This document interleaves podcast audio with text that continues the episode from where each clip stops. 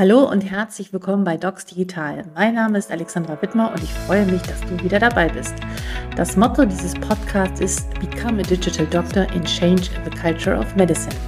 Das Ziel ist es, innovative Ärztinnen und Ärzte zu inspirieren, neue Wege zu gehen, damit wir gemeinsam die digitale Medizin und Kultur gestalten und bleiben. Ich freue mich auf unsere gemeinsame Zeit und heute habe ich bei mir zu Gast die Frau Dr. Conin Umsorge.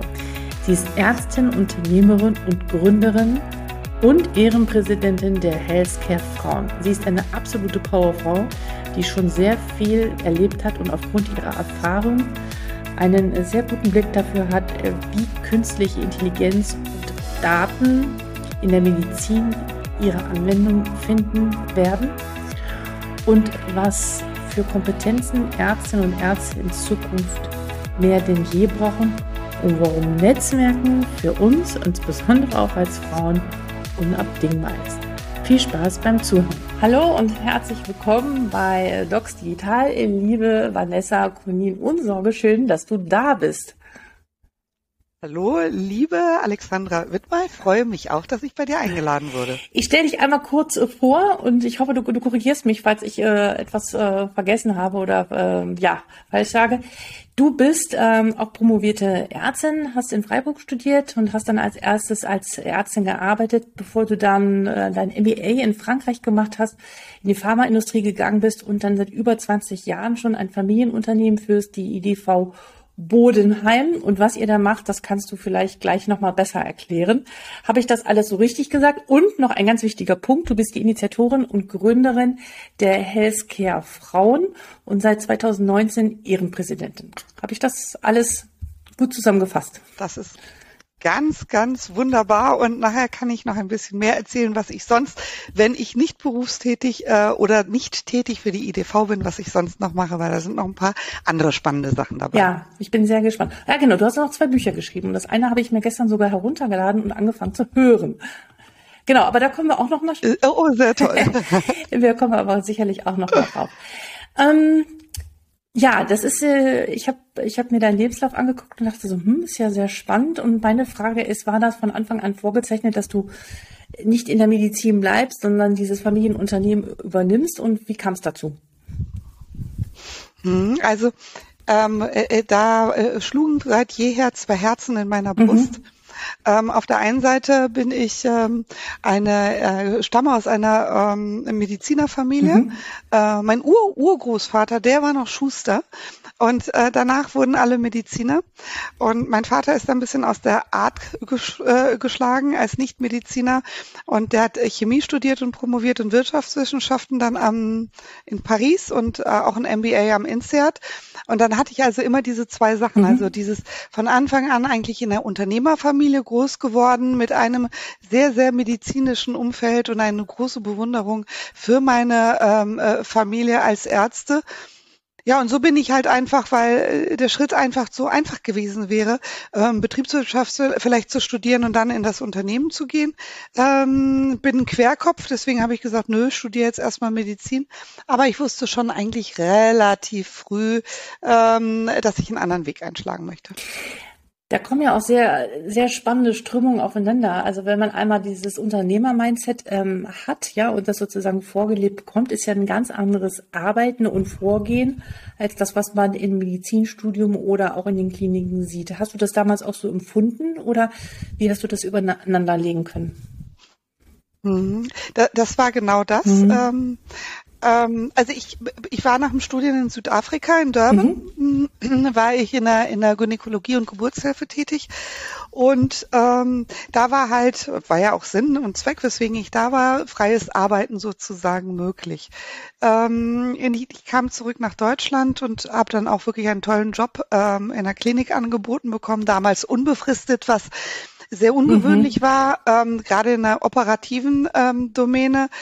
Und ähm, ich muss sagen, diese, diese strengen Hierarchien und diese, dieses wenig gestalten können und auch dieses wenig ähm, ähm, Meinung äußern können und sich einbringen können, ähm, gepaart mit der Situation, dass, ähm, dass es mir äh, als schier unmöglich erschien, ähm, eine Vereinbarkeit zwischen Familie und Beruf zumindest mal in den Assistenzjahren zu haben, haben mich dann dazu geführt, ähm, ich war dann noch mal zwei Jahre in der Praxis tätig in der Niedergelassenen, eigentlich einen anderen Weg einzuschlagen. Also ja, du hast natürlich recht mit deiner Frage. Mm, mm.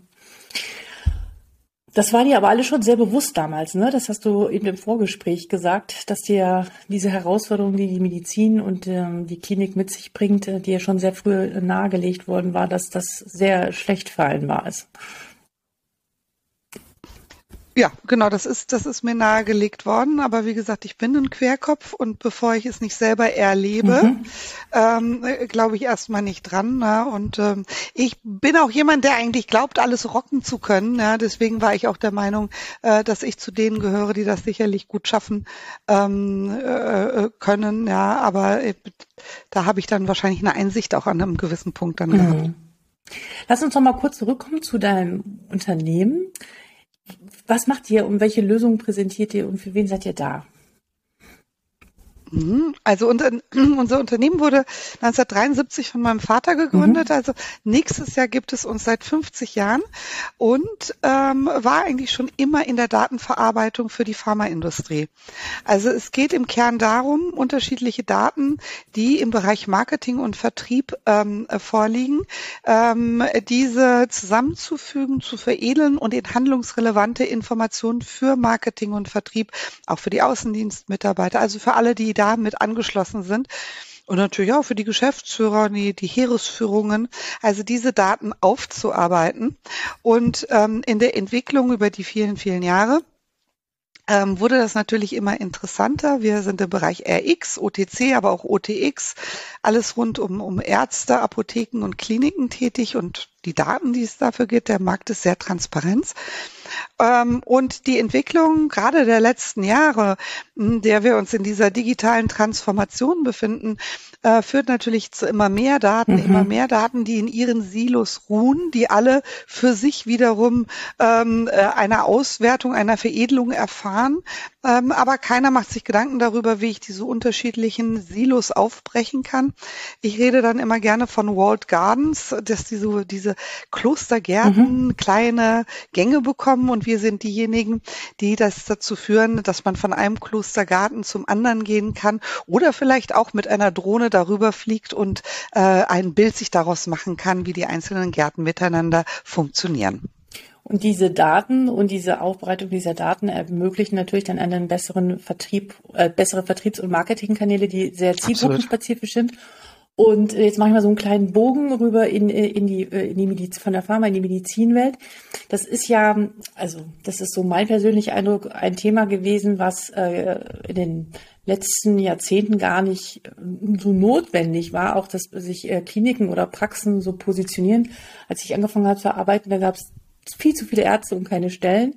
Äh, da konnten sich alle darum, äh, haben sich alle um eine Stelle gekloppt und mittlerweile ist es ja absolut umgekehrt. Ich hatte im Vorgespräch schon erzählt, ich war letzte Woche beim HSK und in einem Panel, wo es darum ging, wie man sozusagen das Recruiting verändern muss in den Kliniken oder wie sich auch Kliniken online präsentieren oder überhaupt die richtigen Menschen zu erreichen, für die sie auch attraktiv sein möchten. Was für, was für Erfahrungen hast du da?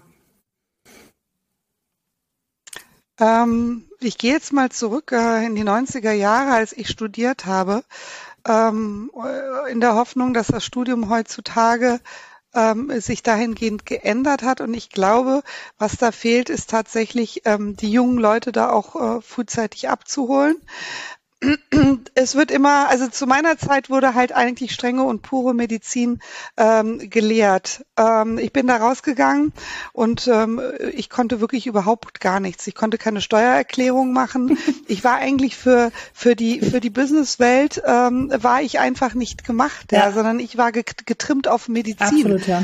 Äh, und zwar war ich auf Apparatemedizin getrimmt und ich war auf Diagnostik getrimmt und ich war auf diese ganzen und auf Laborwerte getrimmt. Ja ja. Äh, auf zwei Seiten ganz wenig. Ähm, das eine ist äh, echtes Leben. Es gibt auch was anderes als die Medizin. Ähm, und das zweite, was damals auch viel zu wenig war, ähm, äh, was mir tatsächlich immer sehr missfallen hat, der Mensch steht im Mittelpunkt.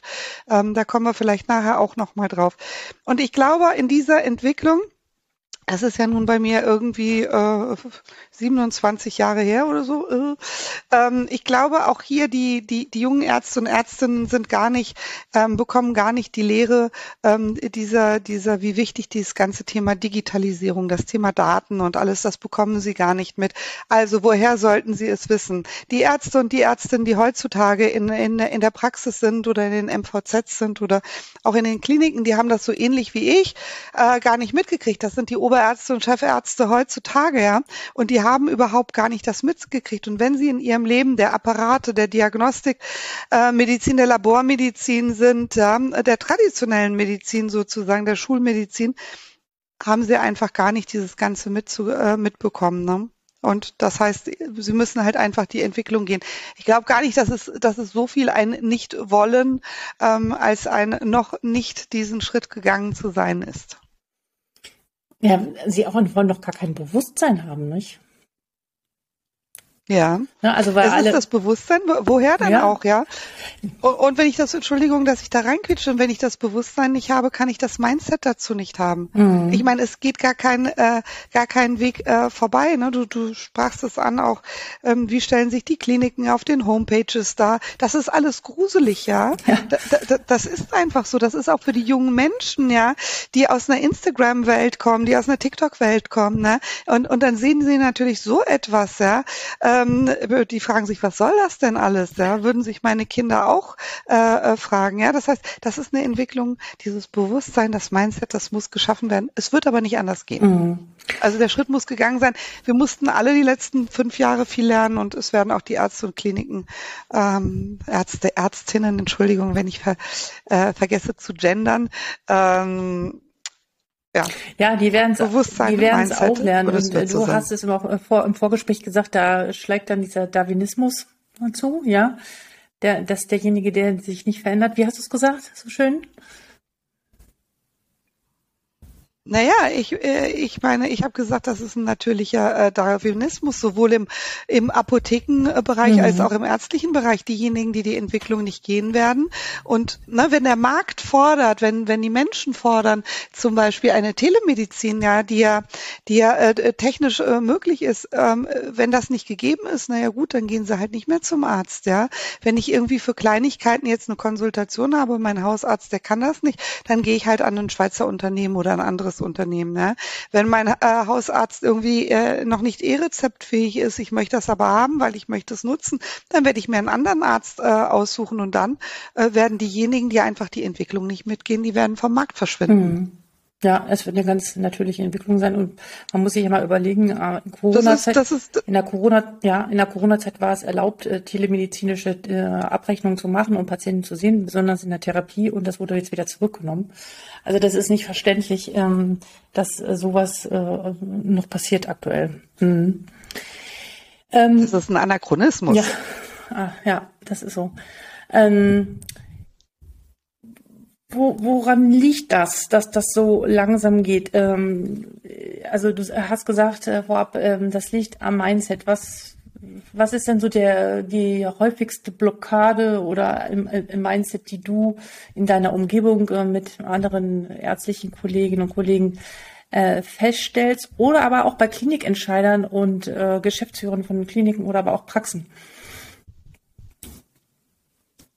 Also das eine habe ich gesagt, ich, ich würde es fast als, äh, als äh, Education oder Sozialisation bezeichnen. Also mhm. das Bewusstsein ist nicht da. Mhm. Ähm, ich glaube gar nicht, dass es eine Blockade ist. Ah, okay. Es ist keine Blockade, sondern es ist einfach nicht die Notwendigkeit. Ja. Und dann ist es natürlich so, dass von der Standespolitik, ne, das äh, wird ja auch nicht gefördert, sondern da werden wirklich diese wirklich tradierten ähm, äh, Vorgehensweisen, so wie es immer war, ne? weil es ist ja immer so gegangen. Mhm. Ähm, und da ist einfach alles auch noch gar nicht so weit. Ich meine, ich kenne immer noch Praxen, die machen ihre Quartalsupdates von ihrer Arztsoftware und äh, stecken dann den Stecker raus, ja, damit irgendwie keiner irgendwelche Daten klauen kann oder sonstiges. Ja, wir sind in einer digitalen vernetzten Welt. Ja, da, da kann sowas nicht sein. Ja, ich, das, also das ist ein kleines Beispiel oder Kliniken, die immer noch kein Netz haben. Also es, es mangelt an ganz basalen Dingen an vielen Stellen noch immer. Ne? Also ich glaube, große Uni. An Entla Entlassmanagement, ja. ja. Äh, erinnert, also da könnte ich in, da könnte ich in die Tischkante als Patientin könnte ich in die Tischkante beißen, ne? mhm. ne? was Entlassmanagement anbetrifft, ja. Ich könnte in die Tischkante beißen, dass immer noch in den Kliniken, in den universitären Kliniken ähm, eine Klinik von der anderen äh, äh keine keine Anamnese von ihren Patienten hat, ja, dass die Assistenzärzte den gleichen Patienten fünfmal das gleiche fragen, weil sie keine Hintergrundinformationen haben. Das heißt, ähm, das ist alles noch ein bisschen hinten dran. Wie können wir die dieses. Und ich glaube auch, dass wir in Deutschland da auch ziemlich hm? Ja, also sprechen Sie zu Ende, bitte. Wir, wir, sind in Deutschland auch äh, ganz, ganz groß, ja, da eben mit dem hinten dran sein, ja. Wenn ich andere Länder sehe, ja.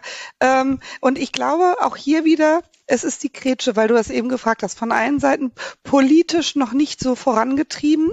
Ja, warum warten wir auf eine auf, auf, auf ein, auf ein E-Rezept und eine digitale Patientenakte seit 2006? Mhm. Auf der anderen Seite noch nicht äh, durch die Lehre und durch die Education vorangetrieben und dadurch im Prinzip ein fehlendes Bewusstsein und ein dann doch ganz gemütliches Dahinleben. Ja, ja wie, wie, wie willst du es ändern? Ähm, ja, da, wie, da, müssen wir aktiv werden. Ja, also das, darum mache ich auch hier diesen Podcast unter anderem. Und ich glaube, es, wir brauchen, müssen halt immer wieder darüber reden und das Bewusstsein schaffen und hoffen, dass es dann äh, nach und nach durchdringt zu den richtigen Leuten. Aber das ist ein Prozess, der dauert. Ne? Aber so viel Zeit haben wir, glaube ich, gar nicht. Es ist ein mhm. Nee, aber es ist ein Prozess und wir müssen einfach mehr, mehr an die Öffentlichkeit mit denen sehen. Also es gibt zum Beispiel jetzt auch ähm, aus der Charité, zum Beispiel die Silvia Thun, mhm. hat ja ähm, das Bundesverdienstkreuz bekommen. Ne? Ja. Und sind, es sind ja viele und davon muss es einfach immer mehr geben, immer mehr gehen, die sich hier bewegen und zu diesem Thema Digitalisierung im Gesundheitswesen, Riesenthema, ähm, äh, die Leute immer wieder abholen und äh, nicht müde werden. Ne? Ja. Äh, und ich glaube nicht, es ist nicht am, es liegt nicht am Wollen, sondern es liegt am Bewusstsein, es liegt am Mindset der Menschen, die es einfach nicht gelernt haben. Mhm. Und wenn man sich mal also beibringen. Ja, werden wir tun. Und wenn man sich mal anguckt, momentan die, die Fortbildungskataloge der Ärztekammern, aber auch im Studium, da ist das alles noch nicht ähm, äh, etabliert, ja, verankert darin und äh, die Ausbildung ist immer noch ähm, ja sehr klassisch, aber diese ganzen brennenden Themen, äh, die da auf uns zukommen, die werden teils noch überhaupt nicht gelehrt und da ist noch ein Riesenbedarf. Ja, der gedeckt werden muss. Deswegen hatte ich das gesagt mit als von meiner Zeit aus dem Studium, da hat sich sicherlich einiges getan, ähm, aber aber das war halt auch damals schon mein Empfinden. Ja, ja. Ja, es äh, hinkt. Und wenn wir mal gucken, was da so in, also mal um so einen Bl äh, Sprung in die Zukunft zu machen, so 2030, ähm, wie ich ja schon gesagt habe, in, äh, in Asien, aber auch in Amerika sind ja die großen Tech-Firmen mit den vielen Daten und die viel, also unheimlich viel Geld in die Gesundheit, ins Gesundheitsindustrie ähm, reinpumpen, forschen an Themen äh, von Gentherapie, Robotik, KI natürlich sowieso und ähm, vielen anderen äh, Dingen, die noch kaum einer versteht. Ähm, wo siehst du da, wo siehst du den Beruf des der Ärztin oder des Arztes ähm, in dieser sehr datengetriebenen Welt? Ähm, ich habe vorhin äh, gesagt, es entsteht, wird so eine Triade entstehen zwischen Arzt, äh, Patient und der KI. Hast du so eine Idee, wie das, wie dieses, dieses Zusammenspiel sein wird und wie wird die Identität und Rolle sich des Arztes oder der Ärztin verändern? Ich habe mein, mein persönlich ganz klares Bild. Mhm. Ähm, das kann man mögen oder nicht mögen.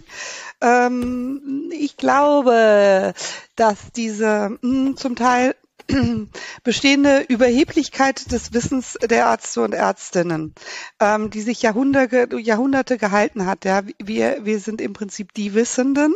Ne? Und die anderen sind die Nichtwissenden, das ist vorbei.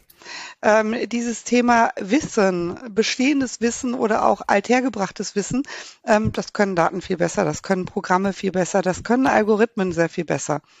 Ähm, deswegen glaube ich, ist die herausragende ähm, äh, Funktion des Arztes, der Ärztin tatsächlich wieder ein Rückbesinnen auf die menschliche. Komponente. Mhm. Denn das ja. können die KIs nicht. Ja? Sie können, sie können nicht äh, das Gefühl rüberbringen, sie können nicht die Empathie rüberbringen. Und ähm, die KI kann nicht, sagen wir mal, Verknüpfungen ähm, erstellen, die unlogisch sind, die man aber braucht für die Wissenschaft. Man muss anders denken, man muss querdenken, man muss umdenken. Und das kann eine KI nicht, die äh, strengen Regeln folgt, ja, auch wenn es äh, lernende Algorithmen gibt. Aber das ähm, ist, glaube ich, etwas, was so wichtig ist, auch für die Menschen so wichtig ist. Ähm, äh, einfach hier sich rückzubesinnen auf den Menschen ähm, und eben nicht auf diese Apparatemedizin und die Fünf-Minuten-Gespräche, sondern tatsächlich auf den Menschen. Denn ich glaube auch etwas, was die KI nicht und die Daten nicht hinkriegen werden, ist das große äh, Thema der, der äh, äh, psychischen Erkrankungen und der depressiven Erkrankungen. Nicht in der Diagnostik. Ähm, hier werden wir weiterkommen, auch was Alzheimer und Parkinson und die Sachen anbetrifft, aber tatsächlich in der Patientenführung. Dafür brauchen wir Menschen. Ja, ich habe ja, ja, ich, ich spannend zu hören. Ich habe schon ganz andere Stimmen gehört. Ich habe ja auch lange im, im Mental Health Bereich auch gearbeitet und ich weiß auch, dass schon auch KI-Bots mittlerweile auch therapeutische Gespräche üben, trainieren und dass da auch viel Entwicklung ist. Ich kann es mir auch noch nicht vorstellen und ich hoffe nicht, aber wer weiß, wer weiß. Wir werden sehen, äh, wie weit. Du wirst aber niemals, Entschuldigung, dass ich dagegen das, auch, auch wenn ich dazwischen kretsche, kann, ist ein Hilfsmittel. Der, der Bot ist ein Hilfsmittel und die KI ist ein Hilfsmittel. Aber die, die Empathie, und auch da gibt es ja nun Studien und auch Versuche, ne? Da, es gibt so dieses prominente Ding, da ist ein Roboter, der die gleiche, bei einem schwerkranken Menschen die gleiche äh, ähm, Pflege anwendet wie eine Schwester oder ein Pfleger und dass dieser Mensch einfach sehr viel schneller zur Genesung kommt, ob es jetzt ein Roboter macht oder ein Mensch macht. Mhm. Das heißt, die menschliche Interaktion ist für Menschen nach wie vor und wird es auch äh, äh sein.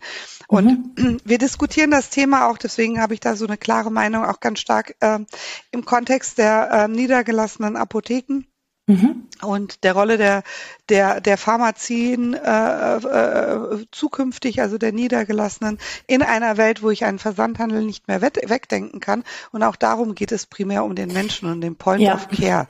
Und ich glaube, im gleichen Kontext ist auch der Arzt zu sehen. Mhm.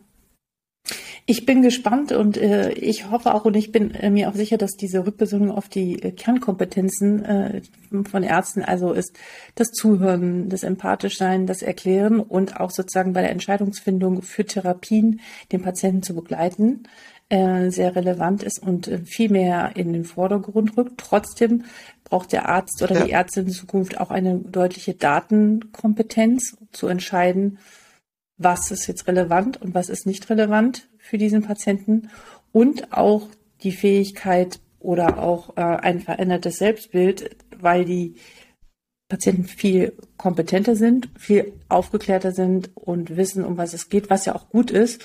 Und ich denke auch, dass die, die Ärzte sich zunehmend eher in Teams einfügen und ein Teil eines Teams sein werden. Ähm, und nicht, wie sie, äh, wie du schon gesagt hast, diese Hoheit über äh, das ganze Wissen haben und alle machen das, was man will. Ja. In diese Richtung wird es gehen. Sie sind nicht mehr, wir sind nicht mehr die Götter in Weiß. Ne? Nein. Das, das, das ist, das ist das vorbei. Ist vorbei. Und ich und glaube einfach, so. ne, das hören die Kollegen nicht gerne, ja. ja. Ja, aber das, das hören die nicht gerne. Ich ecke da auch äh, selbst bei mir im Freundeskreis mit an. Ne? Ähm, und, aber ich glaube, diese Datenkompetenz, ich glaube gar nicht mal, dass, dass die Ärzte Datenkompetenz, äh, datenkompetent werden müssen, auch nicht die, ähm, äh, die, ähm, die Apotheker, Apothekerinnen, sondern sie müssen einfach mit den Informationen umgehen können, gar nicht mal mit den Daten. Okay. Sie müssen informationskompetent werden glaube ich, weil Daten sind zu roh. Daten ist das, was ich in meinem Business mache. Das ist nackt und roh. Und ähm, Daten, die sind, die sind äh, scheu und schrecklich, ne? weil die tun das, was sie, was sie, ähm, ähm, was man ihnen vorgibt. Das heißt, es braucht die Menschen, die mit den Daten umgehen können, und zwar das mit einem ganz großen Verantwortungsbewusstsein, um dann den Ärzten und Ärztinnen en, zu enablen, ihre Arbeit ordentlich zu tun. Okay, das heißt aber zwischen der KI und dem Arzt ist noch eine weitere Person oder ist die KI dann fähig, anhand der Daten ähm, Handlungsempfehlungen abzuleiten? Und die dann in Text übersetzt werden. Ist sie, wenn jemand, äh, ja, ist sie, wenn, wenn die KI ordentlich überwacht wird. Die mhm. KI ist eine mathematische Formel.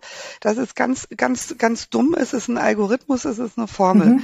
Und äh, KIs müssen in ihren Grenzen gehalten werden. Mein Vater ähm, hat seit den 60er Jahren, da gab es den ersten Hype an künstlichen äh, Intelligenzen und dann hat mein Vater ähm, seit den 60er Jahren an, an neuronalen Netzen und Fuzzy Logiken mhm. geforscht. Deswegen bin ich damit groß geworden. Deswegen Spannend. kann ich das auch sagen. Hey. Ähm, es ist nicht, es ist nicht der Weisheit äh, letzter Schuss. Es ist eine Operation. Es ist eine Unterstützung des Menschen. Aber auch da muss es im Prinzip, das Ganze muss in Rahmen und in Grenzen gehalten ja. werden. Und Sinn und Unsinn muss, muss im Prinzip äh, differenziert werden können. Da brauche ich auch wieder einen Menschen. Weil die KI weiß nicht, ob sie Unsinn produziert. Nee, klar. Also es werden auch neue Berufe entstehen, ne? Auch im Gesundheitsbereich. Unbedingt. Äh, tu, tun es auch permanent. Ja, ja per, permanent, ja äh, du brauchst ja, du brauchst ja nun, äh, du brauchst die Analysten, du brauchst ja. äh, die Leute, die sich um die, die Databases kümmern, du brauchst, wie gesagt, die Analysten, du brauchst die, die veredeln und du brauchst dann die, die damit arbeiten und am Menschen arbeiten. Aber die sollen sich nicht um die Technik kümmern. Mhm. Ja, aber so ein, so ein bisschen Grundverständnis, glaube ich, davon ist schon nicht schlecht äh, zu haben. Ne? Also wie das irgendwie so ein bisschen entsteht und so ein bisschen äh, so Grundlagenwissen. Ja, ja, Ne, sicherlich ist das, ist das, ist das ist akademisch interessant, aber wenn du ein Buch liest, dann liest du ein Buch und machst dir erstmal upfront keine Gedanken, wie das Buch entstanden ist. Das stimmt, das stimmt. Lass uns nochmal zu einem anderen ist Thema. Eine Information. Äh, lass uns nochmal zu einem anderen Thema überspringen, und zwar den Healthcare Frauen. Ähm, wie kam es zu der, also 2006, 2007, äh, bin ich richtig, hast du das gegründet? 2006, 2007? Wie, kam das? Ja. Oder wie, was war so der Moment, wo du dachtest, ich muss hier was machen? Also so kann es nicht weitergehen oder ich brauche ein Forum oder ich muss netzwerken mhm. oder wie kam es dazu? Also es war, es war der Aufschrei, ähm, ich kann was erreichen, ich muss was, ich war Mitte 30, Anfang 30, ich kann was, ich will was, ich will was auf die, auf die Straße bringen und man lässt mich nicht. Ähm, eine liebe HCF-Freundin von mir sagt immer, das ist wie wenn man am Fußballfeld äh, steht mit einem Tennisröckchen. Ähm, und ich war bei einem großen Verband, äh, Pharmaverband, und war es gewohnt, bis dato immer mit meinem Papa dahin zu gehen. Ne? Und ähm, hatte eigentlich immer das Gefühl, ganz nette Gespräche zu führen. Und irgendwann mal war mein Papa nicht mehr dabei. Ähm, und da stellte ich fest, dass ich immer nur die Tochter von war. Ähm, wie ganz viele Frauen, mhm. die äh, und auch eine sehr liebe Freundin von mir, mit der ich die Initialzündungsidee hatte, ähm, äh, die war schon Geschäftsführerin damals, ich auch. Aber im Prinzip waren wir Tochter von oder, ähm, oder äh, äh, Partnerin von oder vielleicht auch Assistentin. Ich habe letztens mit einer gesprochen, die mir gesagt hat, ich habe genau die gleiche Erfahrung gemacht und ich war dann immer die Sekretärin von obwohl ich die Chefin war. Ähm, ja, und dann habe ich mir gedacht, nee, so kann das nicht sein. Und bei einem Gläschen Champagner haben wir gesagt, so jetzt rütteln wir mal andere äh, äh Frauen aus der Branche, haben wir eine Liste von 30 Geschäftsführerinnen aus der Pharmaindustrie genommen, haben die durchtelefoniert und haben gesagt, passt mal auf, seht ihr das genauso? Und es war unglaublich, ja, weil alle sahen es gleich. Und daraus haben wir einen Verein gemacht. Toll. Und am Anfang ging es eigentlich darum, ja. uns zu ja uns zu vernetzen und uns äh, gegenseitig zu stärken und sichtbar zu machen. Und dann haben wir ganz schnell gemerkt, dass es etwas ist, was wir der Welt weitergeben müssen. Und dann kamen die vielen guten Ideen äh, der Healthcare-Frauen und ähm, ja einfach diese diese wunderbare Entwicklung von einem äh, von einem Ich mit anderen äh, von einem Wir ähm, und dann aber auch von einem Wir mit, mit anderen. Ne? Also am Anfang haben wir uns um uns selbst beschäftigt, dann haben wir uns mit im Prinzip der Branche beschäftigt und mit, sind mittlerweile an einem Reifegrad, wo wir uns im Healthcare-Unternehmen äh, mit den unterschiedlichen Bereichen vernetzen und, ähm, und, ähm, und auch arbeiten. Und jetzt hatten wir gerade 15 Jahr Feier wie gesagt, Initialidee in 2006, Gründungsjahr 2007. Und etwas, was jetzt äh, von den Healthcare-Frauen kommt, ist das BAM. Und das ist Bewegung, Allianz und Mut. Mhm. Ähm, und das finde ich einfach, das drückt es einfach richtig gut aus, äh, was HCF ist. BAM. Wie viele Mitglieder gibt es denn Bam. mittlerweile und äh, wer, wer kann denn da Mitglied werden? Ne? Ja, also ähm, wir sind so um die 200 mhm. und äh, wer kann Mitglied werden, äh, ist eine gute Frage, ähm, an der wir immer wieder arbeiten. Mhm. Und ich selbst war angeschlagen, deswegen war ich nicht auf der Mitgliederversammlung und ich, da wurde es aber auch weiter diskutiert. Wir hatten eigentlich immer ähm, recht äh, klare Aufnahmekriterien, weil irgendetwas muss man machen.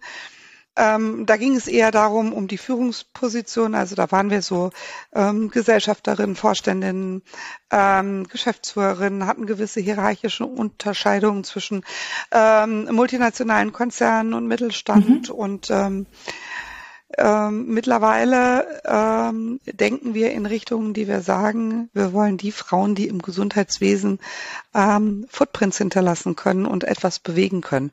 Und auf diesem Weg sind wir da auch dann die richtigen neuen Kriterien zu finden, um wirklich die äh, Frauen rauszufinden, die wirklich Lust haben, bam, ne? mhm. richtig was zu erreichen, richtig mitzusagen. Wir haben einen Slogan, der heißt, wir sind der Wandel, ja. Wir wollen wirklich äh, in den verschiedenen Bereichen, in der Wirtschaft, in der Politik, in der Wissenschaft, ähm, in der Pflege, äh, zusammen mit den Kassen, mit den Organisationen, äh, mit der Gesundheitspolitik wirklich was bewegen und etwas wandeln.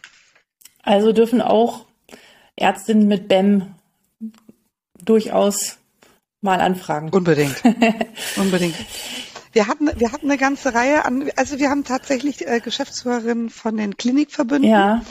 Ähm, wir haben Ärztinnen, die äh, in Kassen äh, sind oder Standesvertretung. Und wir hatten eine Zeit lang auch Ärztinnen, aber die fühlten sich halt mit ihren Themen noch nicht so abgeholt, mhm. ähm, weil, wir halt nicht unbedingt diese ärztlichen Themen, aber wir brauchen natürlich, wenn wir Gesundheitswesen denken und wenn wir der Wandel sein wollen, brauchen wir natürlich alle Perspektiven, ja. um um das Thema Frauen im Gesundheitswesen und Änderung des Gesundheitswesens gemeinsam zu denken. Also äh, da, dem möchte ich mich auch so aussprechen. Natürlich gibt es immer noch fachspezifische Themen. Ich meine, ähm, Pharma hat wieder sehr spezifische Themen oder aber auch ähm, die Krankenkassen und so weiter. Und ich habe das ja letzte Woche, muss ich nochmal sagen, auf diesem HSK erlebt, was ich ja unheimlich spannend und toll fand, weil auf diesen Panels saß immer jemand aus der Gesundheitspolitik, jemand von den Kassen, jemand aus der Industrie, mindestens ein Arzt und jemand aus der Pflege. So. Und diese Kombination, diese ja. Vielfalt hat so viele tolle verschiedene Perspektiven auf den Tisch gebracht. Ja. Und ähm, auch die, die dort referiert haben, die dachten, aha, aha. Und das hat sie unheimlich befruchtet. Deswegen kann ich nur dafür plädieren. Und das ist auch eigentlich gar nicht so arzttypisch oder ärztintypisch. Die bleiben ja immer so gerne in ihrer Bubble. Aber ich sehe jetzt schon und ich möchte auch dazu aufrufen, dass mehr rausgehen und auch mit anderen Professionen sprechen, die nichts, also die erstmal nicht Mediziner sind und auch andere Gedanken, strenge andere Impulse einfach zulassen und dann auch ihre Ideen mit einbringen und dann auch wieder in das System zurückzugehen ähm, und, und diesen, diesen neuen Ideen mitzunehmen und da vielleicht so eine kleinen Samenkorn zu pflanzen. Ah, absolut, absolut bin ich total bei dir. Und dann kann man wirklich das, ähm, ähm, äh, was äh, ja als diese diese Schwarmintelligenz, ne, kollektive ja. Intelligenz aus den unterschiedlichen Perspektiven. Und hier spielt rein die unterschiedlichen Branchen des Gesundheitswesens, aber natürlich auch das Thema, wofür wir HCFs natürlich auch stehen, sind die paritätischen äh, Verhältnisse, ne? dass dass wir irgendwo an einem Punkt irgendwann mal kommen, dass wir äh, sowohl äh, oder sagen wir es nicht nur Männer, Frauen, sondern dass wir einfach die Diversität ähm, äh, in, haben, damit wir das Beste aus allem nutzen können und gemeinsam etwas bewegen und gemeinsam äh, vorankommen und gemeinsam für die Gesellschaft etwas tun. Also das ist auch unser äh, gesellschaftspolitischer äh, Aspekt ja. dieser ganzen Sache. Klasse. Also mega, mega, mega, mega toll. Ja, du, ähm, ich, du hast in einem anderen Podcast, da möchte ich noch einmal kurz darauf einsteigen, ähm, gesagt, dass ähm, das ist jetzt, äh, betrifft jetzt natürlich, nein, nicht nur äh, Ärztinnen, auch wenn männliche Ärzte hier zuhören, ähm, ist das sicherlich für die auch ganz spannend, dass du gesagt hast, dass Kinder kein Hinderungsgrund für eine Karriere, Karriere sind, wenn man einen doppelten Boden hat. Das bedeutet also ein Netzwerk und eine gute Partnerschaft braucht. Und ähm, dementsprechend hast du ja auch so zwei Bücher in diese Richtung hingeschrieben. Einmal geht's um Frauen, äh, wie sie, wie sie, wie sie Karriere gemacht haben und welche Erfolgskriterien sie ja genutzt haben. Oder ähm, das ist das eine Buch und das andere Buch dreht sich eher mal so darum, wie ist denn so die, wie war denn so das Backup dieser Frauen, die diese Karriere gemacht haben? Vielleicht kannst du da noch mal was zu sagen zu diesen Themen.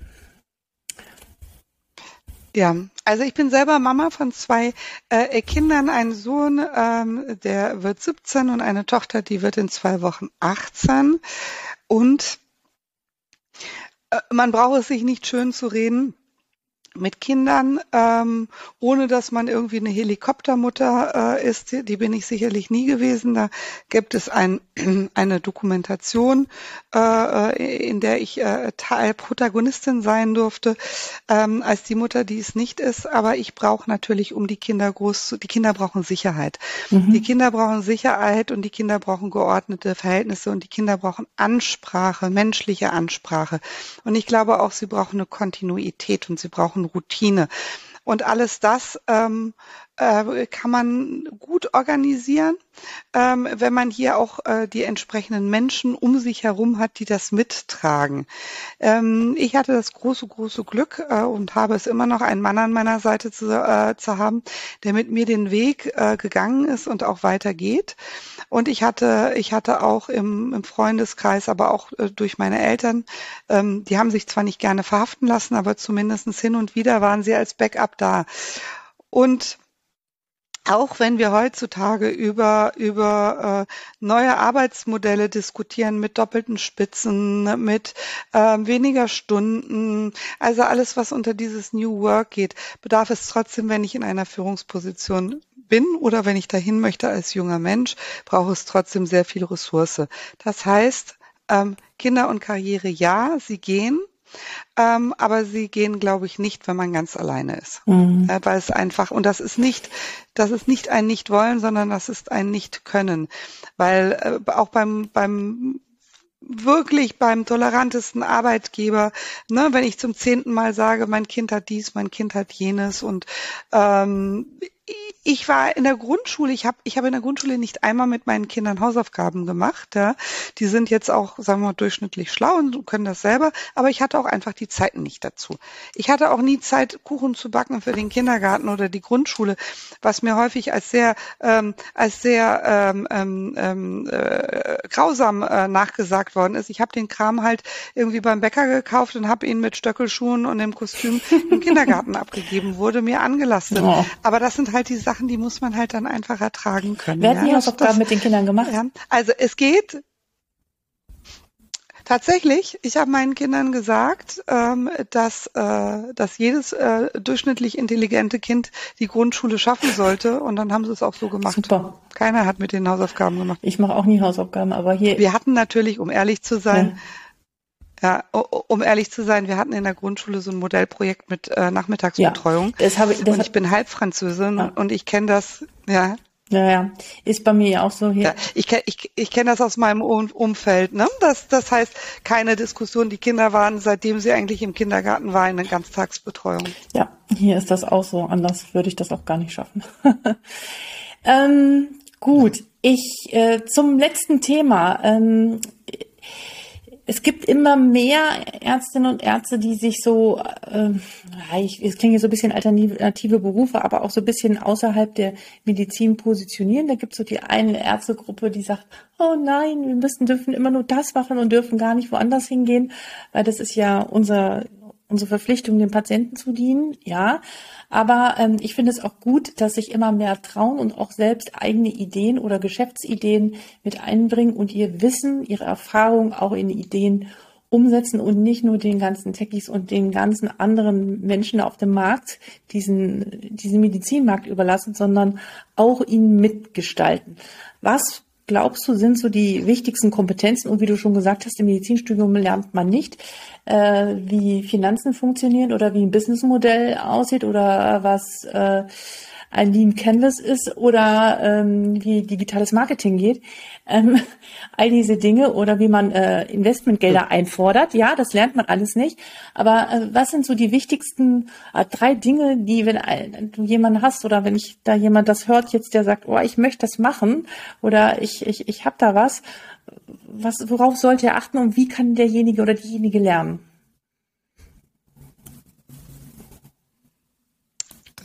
Also, ich glaube, ich glaube, es braucht, es braucht genau die Sachen, die wir von Anfang gesagt haben. Es braucht zunächst einmal das Bewusstsein dafür. Mhm. Es braucht die Neugierde für etwas. Mhm. Ähm, und es braucht den Mut.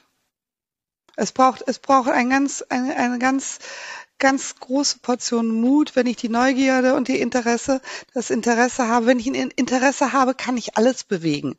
Ja, und wenn ich Mediziner, Medizinerin bin, ja, und ich habe Interesse, äh, in die digitale Welt zu gehen, äh, dann werde ich das auch schaffen. Und dann muss ich einfach, dann muss ich einfach den Mut haben, diesen Schritt zu gehen. Do it den Mut haben auch in einem ja, Blau. ist gar nicht irgendwie das Lernen. Mhm. Den Mut haben auch äh, in Anführungsstriche und so empfinde ich es häufig aktuell in einer noch relativ blauen Ozean zu springen, was ja auch total aufregend ist. Das wird sich auch irgendwann ändern, aber da ist noch einfach viel zu gestalten und viele Positionen zu besetzen und das ist noch gerade im Kommen alles, ja. Absolut. Ja. Aber wie gesagt, der Mut, der Mut einfach, äh, die Segel zu setzen und diesen Ozean ne, zu beschiffen, das ist es einfach. Kein, keine, keine Angst. Keine Angst, auch keine Angst, was die anderen sagen, sondern einfach mal seinen Weg gehen. Und das sind auch diejenigen, die dann mit tollen, tollen Sachen, mit tollen neuen Konzepten, mit Digas rauskommen. Und ich glaube, insbesondere im medizinischen Bereich, äh, nein, die Mediziner können den Techies gar nicht äh, äh, den Markt überlassen, weil die Techies haben das medizinische Wissen nicht. Es braucht auch hier wieder, genauso wie ich es vorhin gesagt hatte bei den Daten, ja, es braucht auch, es braucht einfach das das Wissen um die Medizin, um überhaupt hier sinnvolle äh, Sachen zu gestalten. Ja, dem kann ich nichts mehr hinzufügen. Gibt es noch einen Gedanken oder irgendwas, was du den Ärztinnen und Ärzten mitgeben möchtest, die das hier hören? Ähm, oder auch allen anderen. Ich denke, es waren auch andere, aber mhm. dürfen alle zuhören. Ich, ich würde einfach sagen, ähm, ja, baut auf auf euren wunderbaren Kompetenzen, seid neugierig, seid mutig und wenn ihr Lust habt zu gestalten, dann gestaltet. Wunderbar. Das schreibt auch ich mir hinter die Ohren immer wieder. Vielen, vielen Dank, Vanessa. Schön, dass du da warst. Und ich werde mich jetzt auf alle Fälle mal um die Healthcare-Frauen auf alle Fälle auch kümmern. Und freue mich, ähm, mehr zu hören und noch mehr zu sehen. Und ich denke, wir ja, werden uns sicherlich wieder irgendwo begegnen. Vielen Dank, dass du da warst. Ganz lieben, lieb, lieben herzlichen Dank, liebe Alexandra. War sehr kurzweilig und ich glaube, ich hätte jede zu jedem Thema äh, hätte ich noch ganz viel sagen können. Und ich hoffe allen Hörern, Hörern und Hörerinnen, dass sie ganz viel Spaß haben dabei und ganz viel äh, Impulse mitnehmen und auch Mut und Energie. Danke. Bis bald. Ciao. Vielen Dank für deine Zeit und dein Interesse. Die Kernbotschaft ist für mich, hab Mut Mut, für deine Ideen einzustehen und auch dein fachliches Wissen zu nutzen, um die Medizin der Zukunft wieder als ein Ort zu gestalten, an dem wir gerne für unsere Patientinnen und Patienten arbeiten. Denn darum haben wir eigentlich alle mal angefangen und gestartet. Zum Schluss habe ich noch eine Bitte an dich, wenn du eine Kollegin oder Kollegen hast, äh, der eventuell auch Interesse an diesem Thema hat, dann würde ich mich total freuen, wenn du das mit demjenigen teilst. www.docsdigital.de oder bei Spotify oder bei YouTube oder bei Twitter oder TikTok. Eins dieser Kanäle ist, ähm, da sind wir immer erreichbar und ja, vielen Dank dafür und wir äh, hören uns oder sehen uns bei der nächsten Folge. Bis dahin und viele Grüße, Alexandra.